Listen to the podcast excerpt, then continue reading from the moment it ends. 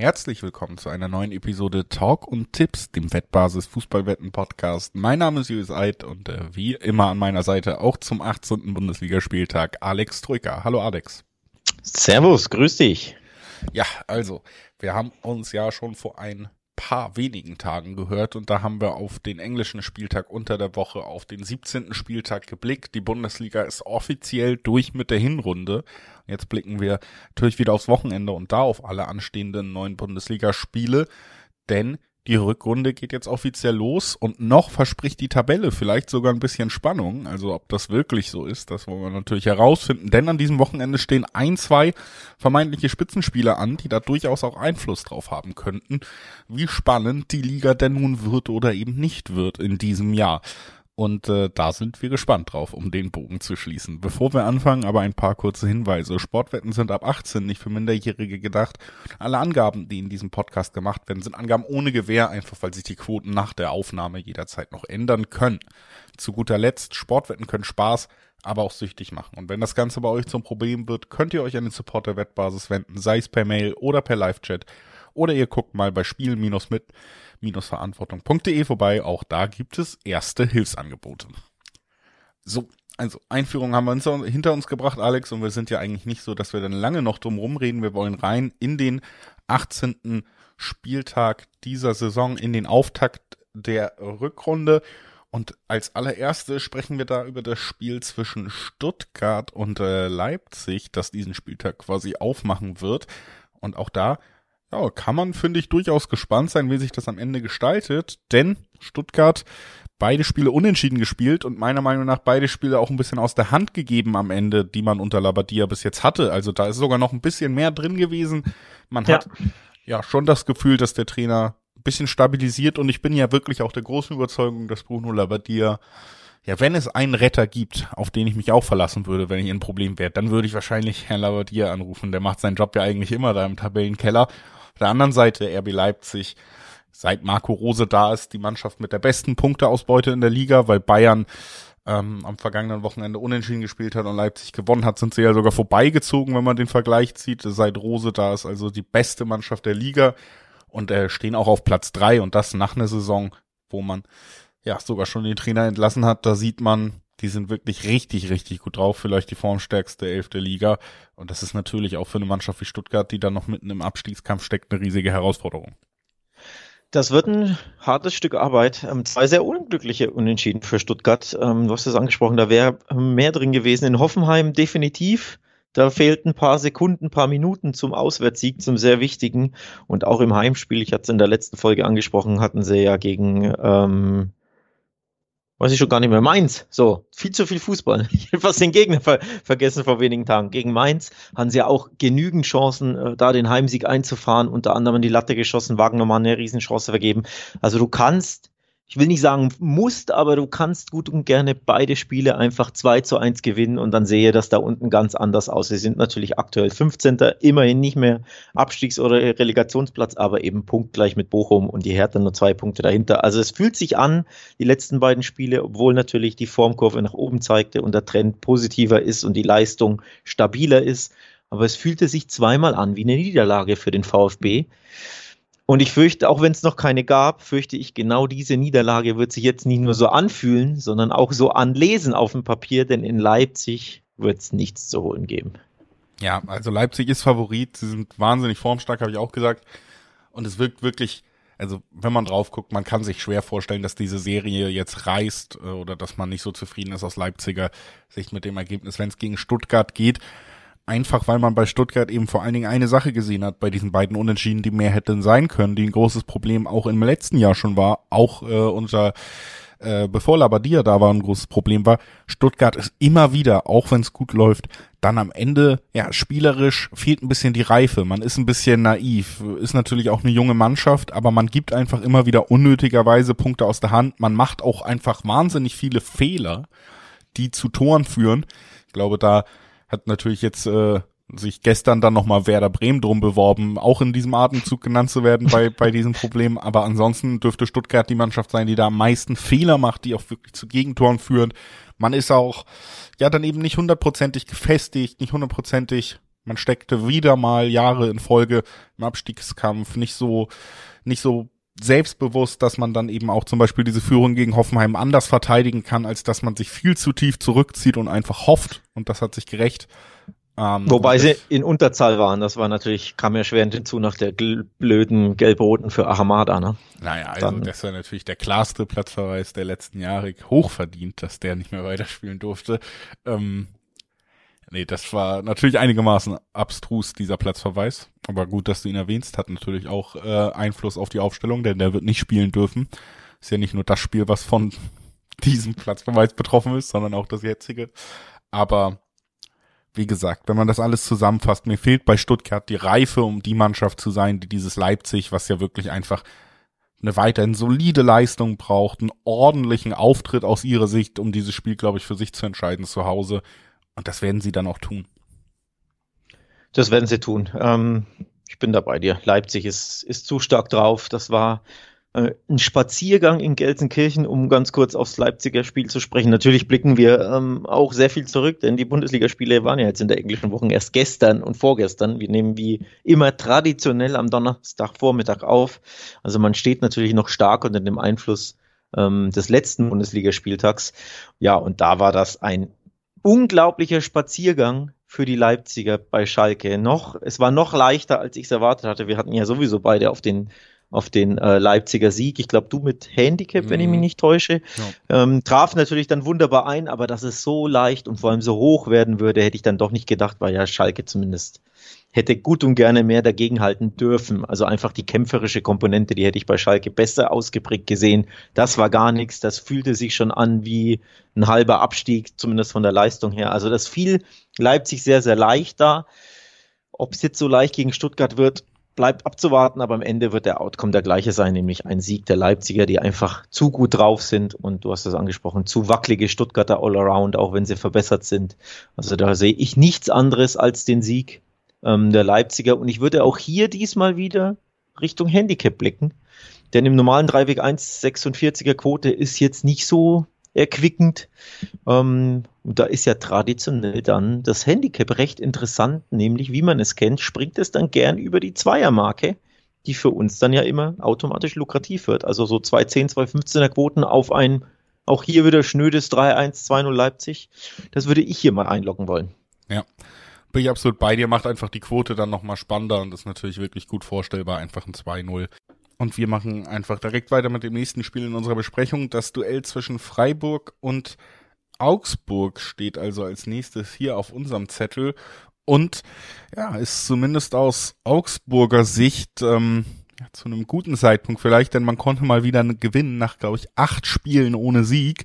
Also endlich zurück in die Siegerspur gekommen, vergangenen Spieltag und ja auch so ein bisschen dann eben doch noch den Sprung rausgeschafft aus der Abstiegszone, indem man mal wieder einen größeren Namen zu Hause geschlagen hat. Dafür ist Augsburg ja immer gut, irgendwie diese überraschenden Punkte dann auch im Abstiegskampf zu holen. Dieses Mal gewann man am Ende 1-0 gegen Gladbach zu Hause. Also das wirklich, ja, einfach Bonuspunkte im Abstiegskampf, die sehr gut tun. Freiburg, ähm, ja, hat sich auch so ein bisschen zurückgekämpft nach dieser äh, schockierenden Klatsche gegen Wolfsburg zum, zum Auftakt nach der WM-Pause hat man es ja jetzt geschafft, 1 zu 1 zu spielen gegen eigentlich ein starkes Frankfurt. Ähm, fällt mir immer noch schwer, Freiburg richtig einzuschätzen. Sie wirken jetzt nicht wie, die Mannschaft, wie eine Mannschaft, die vor zwei Spieltagen noch auf Platz zwei stand, von der Leistung her, die wir gesehen haben, auch nicht gegen Frankfurt.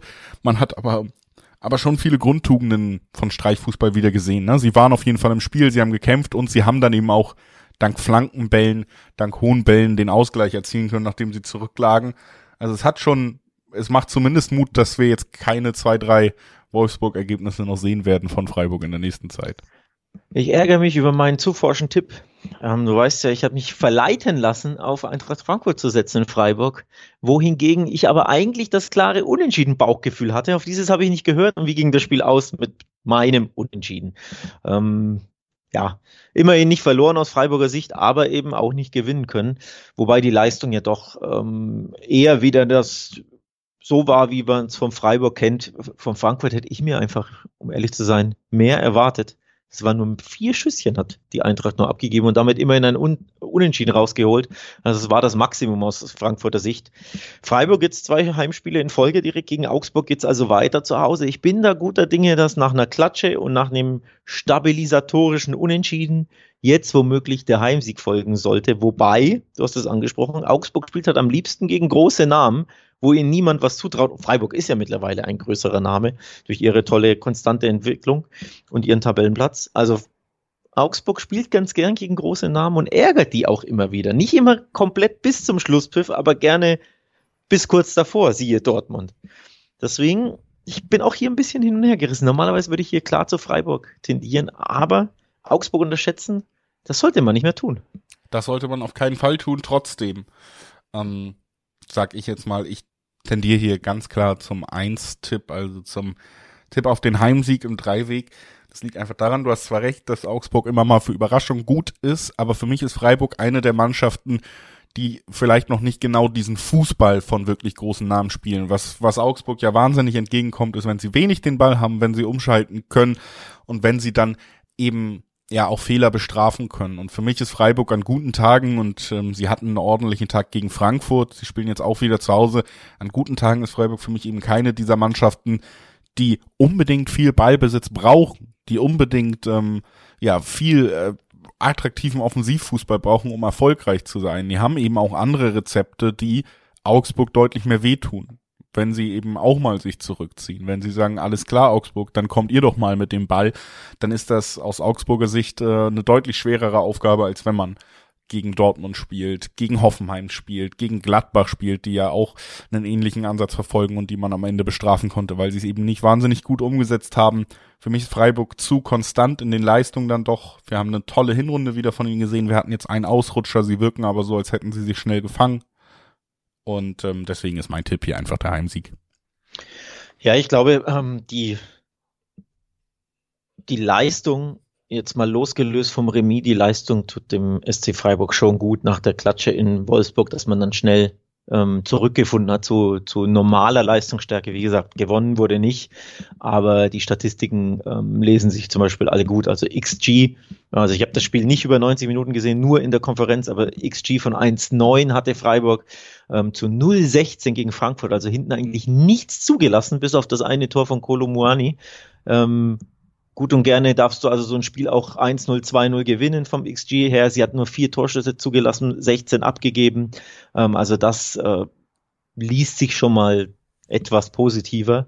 Aber klar, gereicht hat's nicht. Ob es jetzt gegen Augsburg reicht, es, ich könnte mir ein ähnliches äh, Spiel vorstellen, mit aber ein bisschen mehr Augsburger Esprit nach vorne, denn dass sie das ja drauf haben, hat man in Dortmund gesehen. Ne? Dass, dass Augsburg selbst aus wenig viel machen kann, dass sie an sich glauben und in den Umschaltmomenten da eiskalt sein können. Ähm, ich glaube, das wird ein hartes Stück Arbeit für Freiburg. Also ich wäre mir nicht hundertprozentig sicher, dass die ja, Breisgauer dieses ehrlich, Heimspiel gewinnen. Also so schlecht wie Dortmund hat Freiburg in den letzten zehn Jahren nicht einmal verteidigt. Nicht einmal. Selbst beim 6-0 nicht. Naja, also wenn dann da. Aber ja, also ich, ich ich habe, ich zolle Augsburg ja Respekt. Das ist ja das, was ich hier mache. Ähm, nachdem sie jetzt wieder mich ein bisschen Lügen gestraft haben, ähm, oder weil ich ihnen wieder nicht den, den Sieg zugetraut habe, strafen sie mich quasi jedes Mal Lügen tipptechnisch. Und deswegen zolle ich Augsburg Respekt und will sie nicht komplett hier unterschätzen. Deswegen, ja. ich traue ihnen zu diesen 450er Quoten ein Remis zu in, in Freiburg. Okay, wir werden sehen, wie es ausgeht. Ich glaube nur drittes Spiel jetzt nach äh, Jahresbeginn. Jetzt braucht Freiburg auch mal wieder drei Punkte und die werden sie sich das verdienen. Stimmt. Wir gehen weiter zum Hauptstadtderby. Das wird Samstag 15.30 ausgetragen. Hertha BSC gegen Union war oftmals dann doch in den letzten Duellen eine recht klare Sache. Und man muss ganz ehrlich sagen, es könnte auch in diesem Jahr wieder eine klare Sache werden. Wenn man sich die letzten Spiele beider Mannschaften angeguckt hat, gibt's hier eigentlich, finde ich, einen ganz offensichtlichen Spielverlauf nämlich Union Berlin wird das Spiel dominieren. Hertha wirkt verunsichert. Union Berlin ist in der Lage, in den richtigen Momenten die Tore zu erzielen weiterhin. Ähm, und deswegen glaube ich, werden wir hier ja am Ende wieder mal einen Union Berlin Derby Sieg sehen. Und Hertha steckt wirklich ganz, ganz tief in der Krise. Da bin ich sehr gespannt, wann äh, Felix Magath zurückkommt. ich hätte auch schon auf Twitter äh, die ein oder andere äh, Wortmeldung gelesen, die ja, seinen Namen enthielt oder sein Bild, sein Konterfei. Ähm, Augenzwinkern natürlich, wobei ausschließen kann man es natürlich nicht bei der Hertha. Mal sehen, wann, wann Bobic da die Nerven verliert, ob er die Nerven verliert. Er ist ja nicht bekannt dafür, ne, dass er normalerweise die Nerven verliert.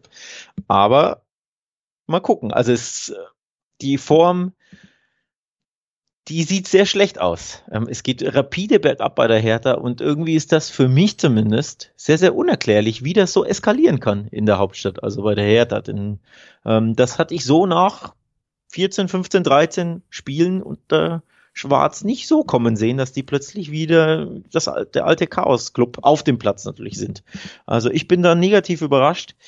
Ähm, und wäre positiv überrascht, wenn die Hertha hier einen Punkt holen würde gegen Union. Die wesentlich stabilere Mannschaft, die jetzt wieder in Bremen gewonnen hat. Ich hätte ähm, den Werderanen da den Punkt zugetraut. Du hast, das, du hast den Union-Sieg völlig korrekt vorher prognostiziert.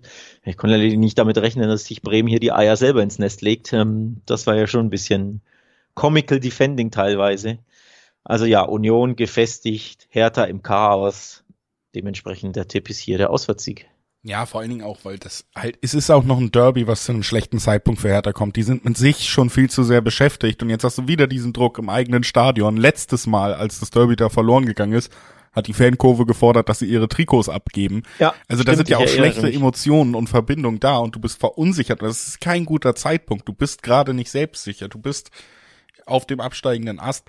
Hertha hat zwei große Probleme. Das ist einmal ein sehr schwacher Kader und einmal aber auch, dass sie eben wirklich ja mental einfach wirken wie eine Mannschaft, die sich nicht eigentlich selber aus dem Sumpf ziehen kann. Ne? Und das ist dann auch die Frage bei Trainerwechseln, ab davon, ob du ein guter oder schlechter Trainer bist, mit Sandro Schwarz, den ich eigentlich mag. Gibt es einen Trainer, der vielleicht dir nochmal dieses Selbstbewusstsein einimpfen kann, was du brauchst? Ähm, das wird, glaube ich, in den nächsten Wochen diskutiert werden, vor allen Dingen auch, wenn man das Derby verliert. Das werden sie tun, aus unserer Sicht. Es gibt tolle Quoten weiterhin auf Union. 22, äh, 220er Quoten. Mhm. Ähm, kann man ja auch immer wieder sagen, wir reden hier wieder mal über den zweiten in der Tabelle, der auch die letzten beiden Spiele nach Rückstand noch gewonnen hat, gegen bessere Fußballmannschaften als die Hertha. Es gibt weiterhin tolle Quoten auf Union Berlin. Solange die da irgendwie noch unterm Radar laufen und äh, die Quoten sie weiter unterschätzen, werde ich das auch immer sehr, sehr gerne anspielen. Hat sich auch gegen Werder gelohnt. Wird sich ziemlich sicher für mich mit dieser 220er Quote auch gegen die Hertha lohnen. Meine Frage wäre übrigens, ob du dich, ob du sogar einen Schritt weiter gehst und dich traust, aufs Handicap zu setzen. Denn Union hat nicht nur die letzten drei Derbys gewonnen, sondern äh, vier, sorry, vier letzten Derbys gewonnen und drei davon mit Handicap. So wird nämlich ein Stiefel draus. Ob man sich, traut man sich auf Handicap zu setzen? Also das letzte Derby zu Hause in Köpenick 3-1 gewonnen. Davor, wir erinnern uns ja, dieses 4 1 im Olympiastadion. Im Pokal haben sie 3 2 gewonnen und jetzt kommt der andere Handicap-Sieg zu Hause ähm, im November 2021 gab es ein 2 zu 0. Also die Quoten wären natürlich extrem saftig, wenn man sich ja. traut, das also Handicap mir, zu spielen. Ich kann es mir auch vorstellen. Ähm, und es würde auch in diese Chaos-Geschichte rund um Hertha passen, wenn es eine deutliche Derby-Niederlage wird, aber es ist mir das Risiko nicht wert, weil die Quote im Dreiweg schon so lukrativ ist. Also ich, ich muss da nicht noch was raufpacken. Deswegen bin ja, ich verstehe. da ich wollte nur, okay. Ich wollte es nur ansprechen, weil ich das durchaus kurios finde, dass man eben drei der letzten vier Derbys auch mit Handicap besiegen konnte. Also ganz klar, die Hauptstadt ist äh, rot, aktuell, zuletzt zumindest, und unserer Meinung nach auch an diesem Wochenende, also Union siegt bei der Hertha. So ist es. Und jetzt wollen wir wissen, wer in Hoffenheim oder in Sinsheim gewinnt. Denn da spielen äh, die TSG Hoffenheim und Borussia Mönchengladbach gegeneinander. Und das ist ja eher so ein bisschen das Spiel von den Mannschaften, die jetzt langsam mal irgendwie zurück in Form finden müssen. Gladbach zwei Niederlagen reingestartet jetzt nach äh, der Jahreswende und Hoffenheim also da sieht die Formkurve so dermaßen schwach aus und man hat ja jetzt auch ganz, ganz spät nur den Ausgleich noch gegen Stuttgart geschafft.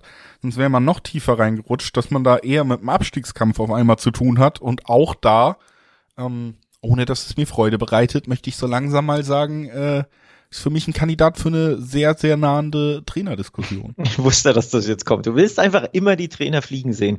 Ähm, unglaublich. Drei Punkte hat Hoffenheim Vorsprung vor Bochum, die auf dem 16. Rang stehen, also vor dem Relegationsrang. Ja, plötzlich muss man nach unten gucken ähm, in Sinsheim. Das ist ein bisschen überraschend, aber wenn du eben einfach immer wieder so Phasen hast, wo du fünf, sechs, sieben, acht Spiele nicht gewinnst, und das hat Hoffenheim jede Saison, ähm, dann kann es auch mal nach unten gehen. Ich glaube, der Fahrstuhl wird äh, irgendwann zum Stoppen kommen und dann auch wieder ein bisschen hochgehen, denn das ist einfach typisch Hoffenheim, ne? dass sie Serien haben in die eine Richtung und dann irgendwann auch wieder in die andere, wo sie irgendwie vier von fünf Spielen oder so gewinnen. Ähm, die Frage ist, wann geht so eine Serie los? Ich rechne eigentlich ständig damit. Ähm, gegen Stuttgart hat man ja auch wieder beides gesehen in einem Spiel. Ne? Sie gehen in Führung, sind die bessere Mannschaft, kassieren den Ausgleich, kassieren den Rückstand hinten raus, aber trotzdem haben sie genug Klasse, ein Traumtor durch Kramaric zu erzielen und doch unentschieden zu spielen. Und du hast diesen Rollercoaster, den ich Woche für Woche hier erwähne, wenn ich über Hoffenheim spreche, hast du sogar in einem Spiel. Da sind wir wieder beim Thema, ich kann Hoffenheim-Spiele nicht mehr tippen, vor allem ihre Heimspiele. Ich, ich kann dir nicht sagen, wie dieses Heimspiel ausgeht. Es ist ja alles möglich. Also ich glaube auch wirklich, das ist ein Spiel, vor allen Dingen, weil es für beide Mannschaften gilt. Ne? Also Hoffenheim und auch Gladbach total schwer einzuschätzen, weil die ja eben auch formschwach sind, weil die auch die beiden Spiele verloren haben, weil man aber auch drauf guckt und denkt, naja gut, schlechten Kader haben die auch nicht. Beiden Mannschaften traut man mehr zu, als man gesehen hat. Das heißt, man will jetzt mhm. nicht sagen, Mensch, äh, wir haben ja gesehen, wie schwach sie sind, wir tippen immer gegen sie, sondern du hast im Hinterkopf, kann sich jederzeit ändern. Sie haben ja die Qualität. Andererseits mhm. hast du die mhm. Form, die gegen sie spricht und deswegen, ich da absolut bei dir hier, äh, halte ich mich auch sehr, sehr gerne vom Dreiweg fern und ähm, glaube, dass wir hier eher dann doch ein Spiel sehen werden, was man immer mal wieder mit Hoffenheimer Beteiligung netterweise sieht und äh, wo da ja, wo es dann in beide Richtungen vielleicht kippen kann, abhängig von der Tagesform, aber wir sehen ein Spiel, wo beide Mannschaften treffen, wir sehen ein Spiel mit über 2,5 Toren und ähm, das sind so meine Tipps hier, ne? Also, dass es eher in die Richtung geht. Aber wer da am Ende irgendwie die Formschwäche ein bisschen hinter sich bringen kann, kann ich ehrlich gesagt nicht, nicht sagen, weil diese beiden Mannschaften mir da für einen Dreiwegtipp oder so viel zu schwer einzuschätzen sind. Ja, am ersten wäre ich halt wieder beim salomonischen Unentschieden-Tipp, ne? Wenn zwei so komische Mannschaften aufeinandertreffen, die keine Form oder Konstanz haben, dann trennt man sich halt gern mal Remis. Aber es ist einfach schwer zu tippen. Man, man sieht es ja Woche für Woche. Ähm, auch Spiele, die lange auf Remiskurs sind, da fällt spät ein Tor oder jetzt Hoffenheim haut da einen raus und, und schießt in der Nachspielzeit den Ausgleich. Ähm, also Bundesliga Mittelfeldduelle sind ja sowieso sehr schwer zu tippen und fallen oft hinten raus noch auf die eine oder die andere Seite. Naturgemäß wäre ich am ehesten beim Remis.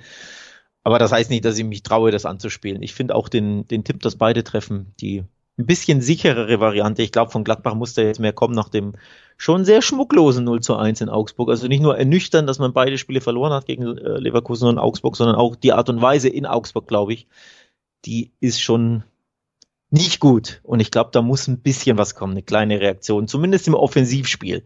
Das heißt ja nicht, dass man direkt gewinnt, aber einfach offensiv muss da mehr kommen. Ich glaube, da wird ein, der Augen, das Hauptaugenmerk ein bisschen drauf gesetzt und dann sollte Gladbach zumindest das eine Tor schießen, das unseren Tipp hier war, lässt, war werden lässt, denn ich glaube, Hoffenheim wird auch treffen, ja. Also 1-1 unentschieden, why not? Und dann beide treffen ist der sicherere Tipp für uns. Ja, da würde ich nichts mehr hinzufügen wollen. Das ist zusammengefasst, äh, was man zu diesem Spiel sagen kann. Und wir gehen nochmal weiter zum nächsten Duell. Mainz gegen Bochum heißt das. Und das ist ähm, ja natürlich auch das Spiel der Mainzer, nachdem man ähm, sehr, sehr spät erst am Ende einen Punkt aus der Hand gegeben hat gegen Borussia Dortmund. Wirklich in der 93. oder 94. Minute hat man den äh, Treffer nach einer Ecke kassiert, dann doch recht bitter. Und damit bleibt auch die Formkurve eher schwach. Ne? Also in den letzten fünf Spielen hatten wir drei Niederlagen, zwei Unentschieden. Sieg ist schon ein bisschen länger her für die Mainzer. Auf der anderen Seite bei Bochum, da hatten wir ja diese drei Siege in Folge. Das ist jetzt am äh, Spieltag unter der Woche doch gerissen. Da war man am Ende chancenlos gegen Leverkusen, das gar nicht so überragend gespielt hat, aber ähm, eben dann doch qualitativ wahnsinnig überlegen war.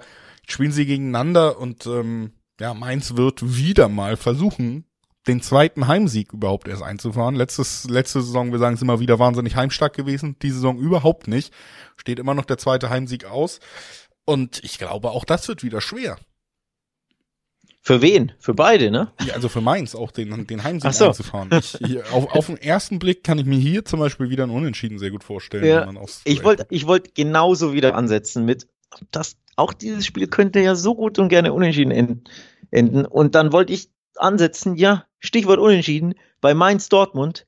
Das Spiel habe ich nämlich über 90 Minuten geguckt. Da dachte ich auch, oh Gott, ist das ein Grottenkick, vor allem mit Blick auf Dortmund, die eigentlich viel besser machen sollten. Sprechen wir ja gleich über Dortmund, aber nur um, um das zu finalisieren kurz. Ja, das geht einfach unentschieden aus, kommt Pfeif ab den Schlons und dann fällt halt trotzdem wieder in der 93. der Siegtreffer aus dem Nichts aus einer Ecke. Obwohl das Unentschieden eigentlich fest hätte eingeloggt sein müssen, von der Leistung her, vom Spiel her, vom, ja, dass hinten raus auch ja nicht mehr wirklich so viel passierte. Also da war ich mir so sicher, das endet jetzt unentschieden und zack, endet es mal wieder nicht unentschieden. Das ist das Thema Unentschieden tippen. Ne? Es ist einfach schwer, vor allem bei diesen Mittelfeldmannschaften, ähm, die gerne mal ein Tor schießen oder ein Tor kassieren aus dem Nichts, gern auch spät.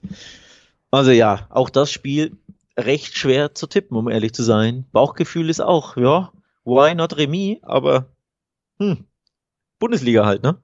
Ja, Schwierig. Also es wird auf jeden Fall ein, ein, Kampf werden und das sind zwei Mannschaften, die auch einfach nicht weder den Fußball spielen noch bekannt dafür sind, wahnsinnig viele Tore zu erzielen. Also auch da kann man, glaube ich, bei diesem Spiel eher drauf gehen, ne? Zu sagen, wir werden nicht so viele Tore sehen, unter 2,5 vielleicht. Da gibt's auch noch ordentliche Quoten. Ähm, das ist für mich so vorstellbar, dass wir hier eben wirklich ein umkämpftes Duell von Mannschaften sehen, die jetzt beide nicht über ein wahnsinnig breit gefächertes Arsenal an an Offensivfeuerwerk verfügen und dass sich das dann eben auch am Ende zumindest auf der Anzeigetafel niederschlagen wird. Und auch bei Mainz übrigens, allmählich darf der Blick nach unten gehen. Wenn wir es bei Hoffenheim ansprechen, müssen wir es bei Mainz auch ansprechen. Sind ja beide Tabellennachbarn und Mainz hat nur ein Pünktchen mehr als Hoffenheim gesammelt. Also ist nur vier Punkte vor Bochum. Das heißt, für Bochum ist das schon ganz schöner Big Point, das Spiel am Wochenende. Denn wenn du gewinnst in Mainz, schließt du auch an, auf an die Mainzer und ziehst die schön unten mit rein. Ähm, also für Bochum oder für beide geht es natürlich hier um viel, auch wenn es nicht so klingt, das Spiel. Eher so, ja, irgend so ein Spiel im grauen äh, Januar. Aber hier, hier geht schon um einiges. Also ich glaube, die Bochumer, die sind ja hier nochmal angefixter und ich traue ihnen tatsächlich was zu. Also ich traue ihnen mindestens den Punkt zu. Ja, den traue ich ihnen auch auf jeden Fall zu. Ähm, ich glaube nur, wenn, dann wird es kein Hörsieg. ähm, nee. Also ich bin, ich bin hier bei Under 2,5 übrigens, ja. ähm, Tore-mäßig. Genau. Und dann haben wir das 1-0, 0-0, 1-1 und 0-1 mit drin. So ist es. Und ähm, das ist auch die Richtung, die ich mir vorstellen kann, habe ich ja schon ausgeführt. Was ich mir auch immer sehr gut vorstellen kann, ist, wenn ich nicht mehr weiter weiß, mal auf wettbasis.com zu gehen. Denn Achso, ich dachte, mich um, mich um Rat fragen. Naja, das äh, eher eher seltener. Also ich bin, ich, ich frage öfter die Wettbasis um Rat als dich, aber dich natürlich auch sehr gerne. Nee, auf wettbasis.com findet ihr nämlich nicht nur die Übersicht über alle Bundesligaspiele, die wir ja auch hier im Podcast machen, sondern ihr findet eben auch die Übersicht über Fußballspiele aus aller Welt, Vorschauen, Tipps, Quotenvergleiche, wie könnte es ausgehen und wo kann ich am besten auf den wahrscheinlichsten Ausgang tippen. All das im Vergleich und zusätzlich nicht nur Fußball, sondern eben auch alle anderen Sportarten. Und wir haben es im letzten Podcast gesagt, ich sage es jetzt nochmal, wir gehen ja auch schnell auf das Super Bowl-Wochenende zu im Februar und da müssen die letzten Entscheidungen ausgetragen werden in den Playoffs. Wer zieht ein in das größte Sportfinale der Welt nach dem WM-Finale. Und äh, das könnt ihr auf Sport, äh, auf wettbasis.com ich gerne mal anschauen, sage ich ans Herz gelegt. Und wir legen uns jetzt wieder in äh, Richtung Bundesliga, in Richtung 18. Spieltag ins Zeug und sprechen über das nächste Spiel Bremen gegen Wolfsburg. Und da, wenn man sich die Ergebnisse der Mannschaften anguckt, die Auftritte der beiden Mannschaften, sage ich mal so, da liegt, ah, da liegt eine Klatsche in der Luft. Eine Klatsche. Ja gut, wenn man äh, der Form der Wolfsburger folgt. 6-0, 5-0. Wahnsinn. Und dann überlegt, dass Bremen erstmal sieben Dinger in Köln bekommen hat und dann am vergangenen Wochenende, äh, jetzt unter der Woche, natürlich vielleicht nur 2-1 verloren hat, aber eigentlich schon drei, vier Tore hergeschenkt hat mit absolut haarsträubenden Abwehrfehlern. Also diese Kombination aus einem sehr, sehr gierigen Wolfsburg und einem sehr, sehr wackeligen Bremen, deren Stärke nie das Defensivspiel war, sondern wenn dann eher die Offensive. Ich glaube, das ist ganz, ganz schlechtes Matchup. Also das könnte aus meiner Sicht wirklich ein bitteres Ergebnis für Bremen gegen. Und äh, während du erzählst, wie du das siehst, gucke ich mir einmal an, wie hier so die Handicap-Quoten aussehen. Uiuiui. Ja, ähm, missfällt mir ehrlich gesagt sehr, das zu sagen oder das feststellen zu müssen. Aber das wird das zweite Podcast in Folge sein, wo wir uns völlig einig sind, was die Wolfsburger anbelangt, und zwar in Richtung Wolfsburg-Sieg. das war ja schon letztes Wochenende, der, äh, unter der Woche jetzt der Fall, dass wir beide gesagt haben, Wolfsburg gewinnt bei der Hertha. Ich glaube, das gab es in rund 150 Podcast-Episoden. So sehr selten bis nie, dass wir uns so einig sind beim VfL, dass sie gewinnen. Und jetzt sind wir einfach drei Tage später uns wieder einig, dass der VfL Wolfsburg wieder gewinnen wird. Das ist, irgendwas stimmt da nicht. Ja, diese Harmonie missfällt mir sehr bei diesem Verein, aber ich komme nicht drum rum. Ich muss ja, ich tippe ja das, was ich glaube äh, und wie ich glaube, dass das Spiel ausgeht. Und ich glaube, das Spiel geht, ja, zugunsten des VfL Wolfsburg aus, der grandios in Form ist. Wirklich grandios in Form. Während die Bremer völlig den Kopf verloren haben. Und deswegen tippe ich hier auf den Auswärtssieg zu. Ich habe mir die Mühe gemacht, dass du dir die Mühe nicht machen musst. Zu 220er Quoten, Julius. Also das ist auch wieder super interessant und lukrativ. Ja, und hier gehe ich tatsächlich, wie gesagt, noch den Schritt weiter und sage, weißt du was? Ich nehme die 420er Quoten auf den Handicap-Tipp mit. 420er Quoten gibt's da auf die Wolfsburger. Und ähm, wie gesagt, die sind super in Form, die haben die Abläufe drin, die haben den Schwung aus den letzten beiden Spielen und Werder wird ihnen da auch nicht so viel entgegensetzen können. Wenn du deinen ersten Angriff fährst und du merkst, okay, da ist Luft, da können wir agieren, da sind die Räume, die wir haben wollen, dann werden sie nicht aus diesem, ich glaube, Bremen kann sie nicht aus diesem Tritt bringen, in dem sie gerade sind. Und das kann sich ganz schnell rächen. Und jetzt mal ab davon, selbst wenn es keine richtige Klatsche wird, vielleicht wird Wolfsburg nicht das dritte Spiel in Folge mindestens fünf Tore schießen, aber ein 1-3 gegen Werder, ein 0-2 gegen Werder, gerade, ja, wenn man einfach so eine wackelige Abwehr hat, wenn die Leute so verunsichert da auch scheinen, dann würde ich überhaupt nicht ausschließen wollen und das ist natürlich eine absolute Topquote. Deswegen, äh, ja, springe ich mal hier bisschen auf den Hype-Train wieder Richtung Wolfsburg. Habe ich ja, ja, schon länger nicht mehr gemacht. Ne? Und sag, da hast du äh, länger nicht mehr gemacht. Handicap-Sieg Wolfsburg. Und jetzt lass uns mal schnell weitermachen, weil auf dieses Spiel, das jetzt kommt, freut man sich natürlich auch besonders, denn könnte tatsächlich so ein bisschen darüber entscheiden, Alex, ob wir eine spannende Bundesliga-Saison sehen, ob wir sowas wie einen Titelkampf in dieser Saison sehen könnten. Denn Bayern empfängt Frankfurt. Das sind erstmal zwei Mannschaften, die an der Tabellenspitze agieren. Und es ist eben ein direktes Duell gegen einen vermeintlichen Verfolger für die Bayern, nachdem sie zwei Spiele in Folge nicht gewinnen konnten. Und wenn wir auf die Tabelle gucken, sehen wir eben, in Frankfurt-Sieg wird sie zwei Punkte an die Münchner ranbringen, gleichzeitig mhm. die Tür öffnen für Borussia Dortmund. Wenn die gewinnen würden, würden die auch zwei Punkte an die Bayern rankommen. Wenn Leipzig gewinnen würde, wie wir es erwarten würden, wären die ein Punkt an den Bayern dran. Und dann hätten wir dann wirklich eine ganz schön enge Spitze nach drei Wochenenden oder drei Spieltagen, wo Bayern eben nicht voll punktet. Ne? Und wenn das passiert, dann rede ich zumindest die nächsten ein, zwei Wochen die Bundesliga wieder ein bisschen schön und sag, vielleicht wird's ja doch noch spannend. Jetzt müssen wir nur erstmal die Frage beantworten, wir beiden, ob es überhaupt so kommt. Hat Frankfurt eine Chance? Ah, ich tue mich hier schwer. Ähm, grundsätzlich, weil die Bayern jetzt das zweite Mal in Folge sehr, sehr bieder waren. Problem ist aber, die Frankfurter, auch wenn die Punkteausbeute stimmt, mit vier Punkten aus zwei Spielen und Remis in Freiburg ist ja ne, niemals eine Schande mittlerweile. Also da kann man ja erhobenen Hauptes mit nach Hause fahren. Aber die Art und Weise, wie eben Frankfurt diese vier Punkte geholt hat, die war sehr, sehr bieder. Das war sehr fußballerisch sehr, sehr dünn, auch offensiv sehr, sehr dünn. Und deswegen bin ich hier hin und her gerissen. Also wenn Frankfurt einfach mit besserem Fußball vier Punkte geholt hätte und mit, ne, mit mehr Angriffsfreude und Angriffsesprit, ähm, den sie ja in ihrem Kader drin haben, mit Kamada, Götze, Kolomuani, äh, Lindström, wie sie alle heißen. Also sie können ja, die Stärke ist ja nach vorne zu spielen, aber sie haben eben sehr, sehr dünn nach vorne gespielt. Deswegen tue ich mich ein bisschen schwer, weil mich Frankfurt spielerisch so enttäuscht hat. Aber grundsätzlich, grundsätzlich könnte ich mir hier vorstellen, dass Frankfurt wieder mal die Bayern ärgert. Das sind, denn das haben sie in der Vergangenheit ja schon mal getan. Ja. Ja, also ärgern sogar ganz gerne die Bayern in der jüngeren Vergangenheit. Äh, da gab es ja nicht nur mehr, also mehr als ein Spiel, wo man mindestens einen Punkt holen konnte gegen die Münchner, teilweise auch deutlich gewinnen konnte. Und es ist prinzipiell, ja, du sagst es, bisschen schwerer äh, zu hoffen, weil Frankfurt eben gerade offensiv nicht viel geliefert hat, die letzten beiden Spiele. Ne? Das Spiel gegen Schalke gewinnst du, weil du sehr effektiv bist, vielleicht auch ein bisschen, weil Schalke ist, aber du hast wirklich nicht ähm, ja, so überzeugend gegen die Schalker gespielt, wie es vielleicht jetzt auch zum Beispiel Leipzig im Vergleich ja getan hat äh, unter der Woche. Und auch gegen äh, Freiburg war man nicht die stärkere Mannschaft, hatte wenig Torchancen. Auch das hast du bei Freiburg schon angesprochen, dass Frankfurt da jetzt nicht irgendwie dominierend unterwegs war.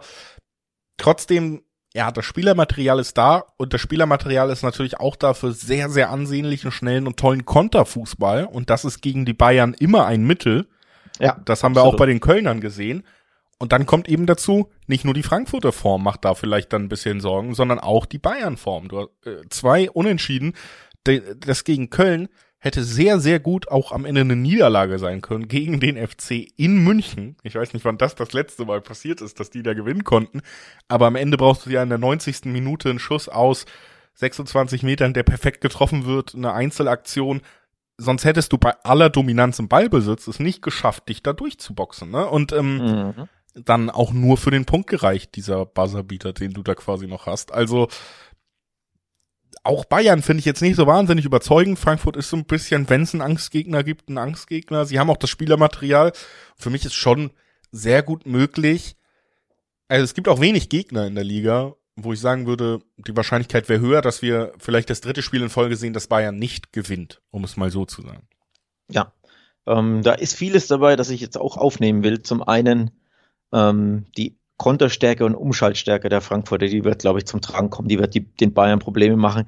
Bei Köln war es ja anders. Die haben ja ihr frühes Tor nach einem Standard erzielt, dann haben sie sich hinten reingemauert und einfach nichts zugelassen und super stark verteidigt, im Block verschoben.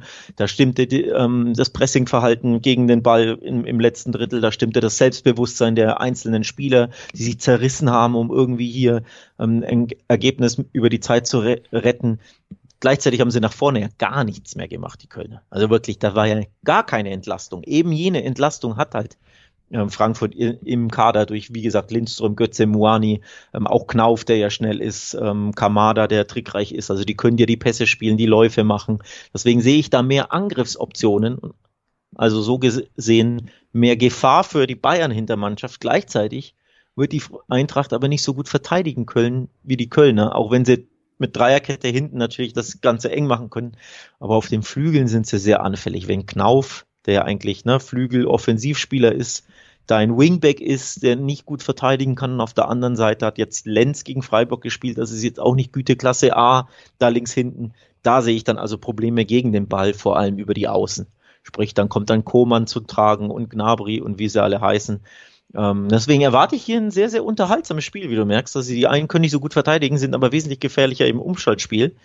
Und die Bayern werden natürlich wieder viel Ball haben, sind hinten auch anfällig, sollten aber mehr Chancen, mehr Aktionen haben als gegen Köln. Also du merkst schon, ich setze hier auf Tore auf beiden Seiten und auf Over 2,5 und zwar in der Kombination. Ja, ich äh, traue mich jetzt einfach mal was, ähm, weil dann doch zusammengefasst Frankfurt eine der Mannschaften ist über die letzten beiden oder drei oder vier Jahre ja schon, die mit die positivste Entwicklung gemacht haben, die immer wieder für tolle Ergebnisse gesorgt haben, denen ich es am ehesten zutraue, vielleicht auch da oben mal für eine Überraschung zu sorgen. Und deswegen mache ich tatsächlich das äh, Verrückteste, was man in der Bundesliga bei dem Bayern-Spiel machen kann. Ich tippe, dass Bayern nicht gewinnt und sag äh, doppelte Chance X2, Unentschieden oder Frankfurt-Sieg. Bayern kriegt nicht alle Punkte und das gibt im Schnitt 340er, bei manchen Wettanbietern sogar hoch bis 370er Quoten.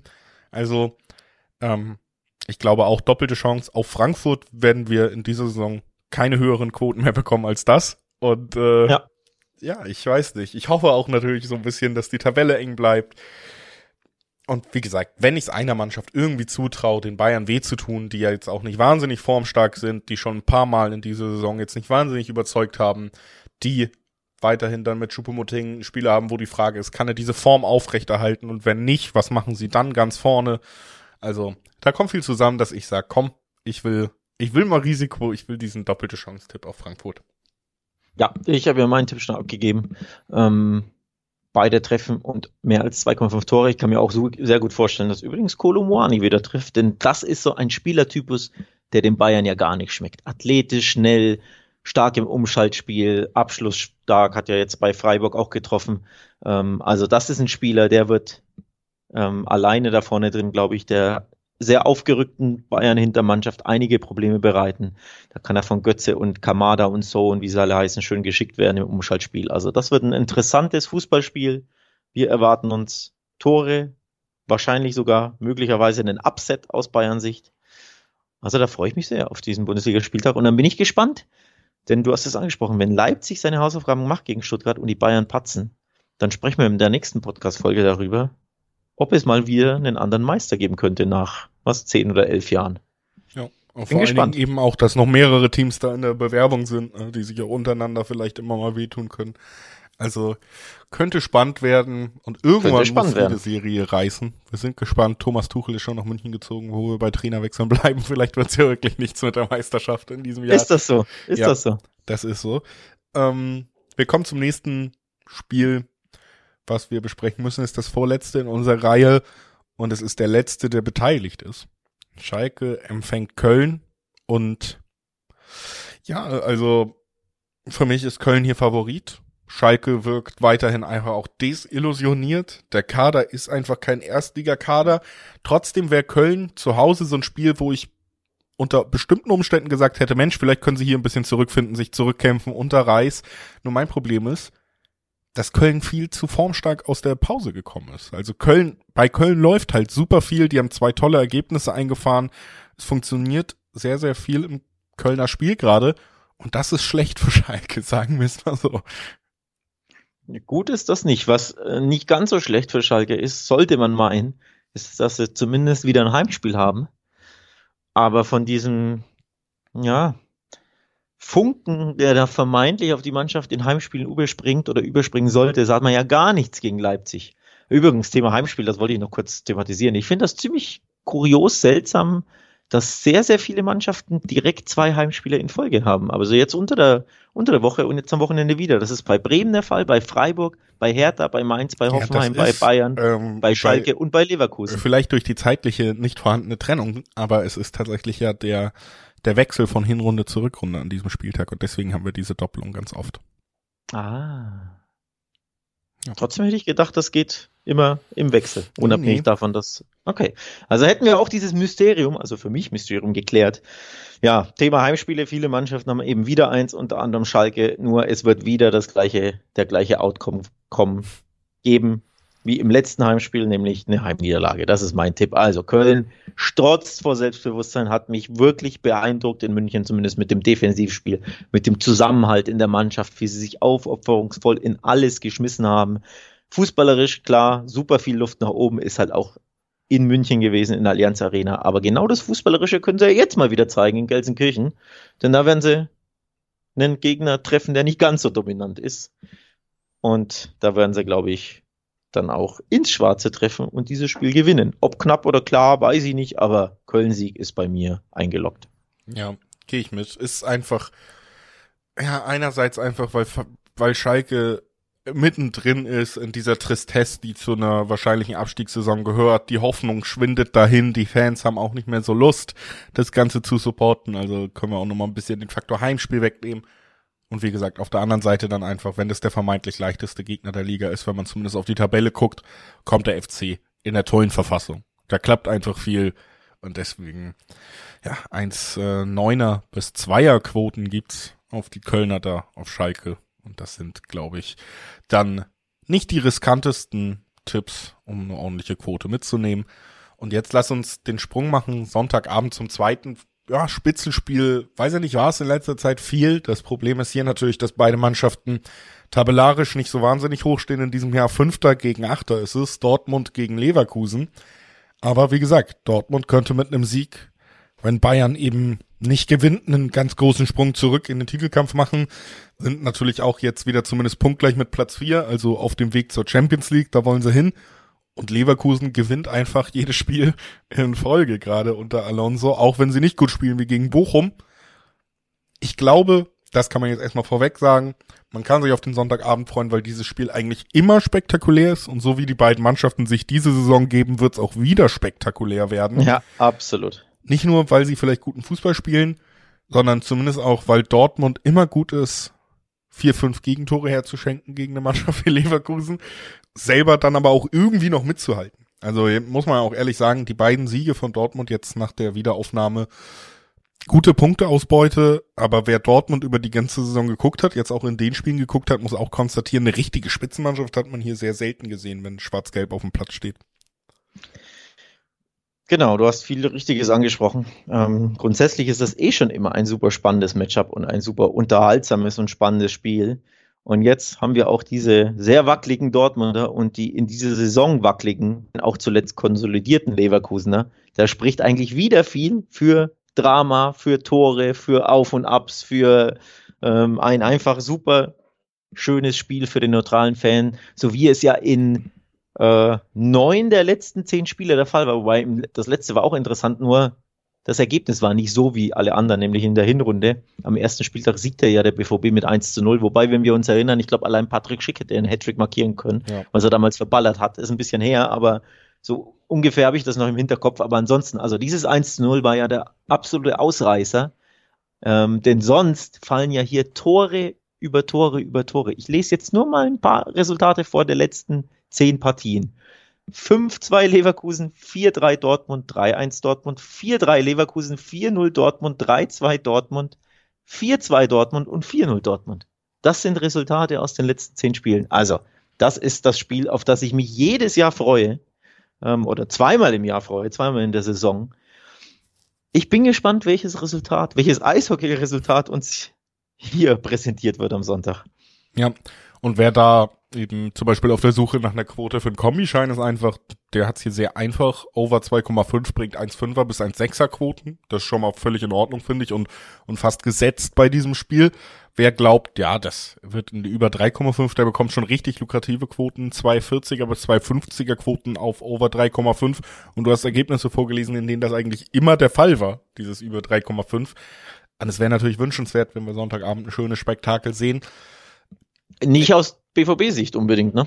Ja, ich weiß nicht. Also ich glaube schon, was man Dortmund zugute halten muss, neben aller Kritik, ist eben, dass sie doch auch in der Lage sind, temporär, dann ähm, finde ich, das wirkt auch in diesem Jahr in beiden Spielen, hat man es eben temporär gesehen, durchaus den Gegner offensiv auch mal richtig an die Wand zu drücken. Ne? Also es sind immer nur kurze Phasen, aber du siehst schon, okay, Julian Brandt, ähm, zum Beispiel ist einfach weiterhin in einer sehr guten Form und dann äh, hast du da schon, wenn die Flügel so bespielt werden, wie es jetzt Ryerson auch tut, äh, wie es Guerrero dann auch hoch tut, in Kombination mit den beiden Flügelspielern, die eben mit Malen und mit Adeyemi nicht so glücklich besetzt sind bis jetzt, aber trotzdem kriegen sie immer mal wieder doch Druck auf den Gegner, den man so selten sieht eigentlich in, in den letzten, in letzter Zeit bei Dortmund. Da wirkt es schon ein bisschen temporeicher.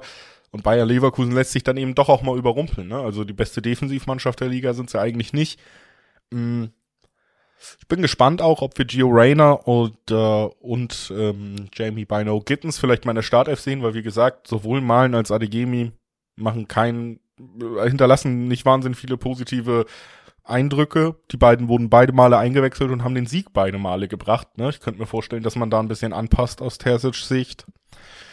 Ja, und dann mal gucken, ob Dortmund da, ich, ja, ich, Dortmund spielt ja auch immer ein bisschen gegen sich selber. Die Frage für mich ist hier wirklich aus Dortmunder Sicht, schaffen sie es, ähm, mehr Tore zu schießen, als sie Tore verursachen?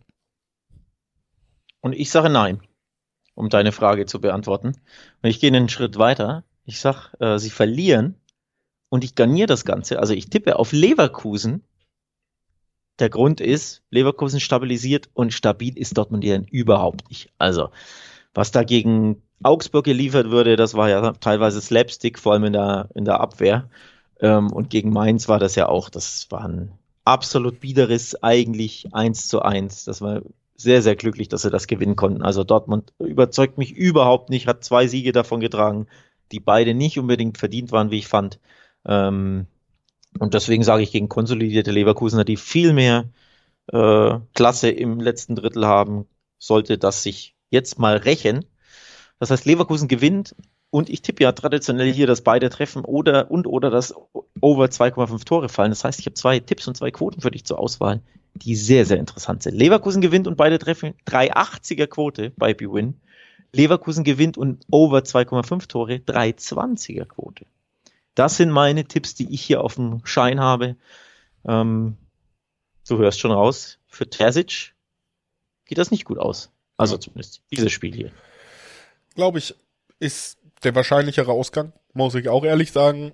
Ähm, trotzdem, ja, ist es mir in den letzten Jahren ein bisschen zu wild gewesen und Dortmund auch immer mal wieder. Wir haben es ja jetzt gesehen. Zweimal hätten sie nicht unbedingt gewinnen müssen und schießen doch spät doch noch den Siegtreffer. Also richtig abschreiben will ich sie nicht. Und mir reicht eben eigentlich ja das, was ich an Quoten schon bei den Over-Under-Wetten gesagt habe. Die sind mir hier relativ sicher. Deswegen lasse ich mal das Dreiweg äh, weg. Kann aber deinen Tipp verstehen. Vom Gefühl her würde ich auch eher in die Richtung gehen. Und äh, hoffe einfach, dass wir da ein richtig spannendes Spiel auf dem Sonntagabend sehen. Und sage, wir hören uns dann zum nächsten Bundesligaspieltag wieder in diesem Podcast und verabschieden uns. Wir haben alle neun Spiele des 18. Spieltags besprochen und werden am Wochenende dann sehen, ob der Meisterkampf in der Bundesliga nochmal spannend werden kann. Also viel Spaß damit und ciao. Danke fürs Einschalten.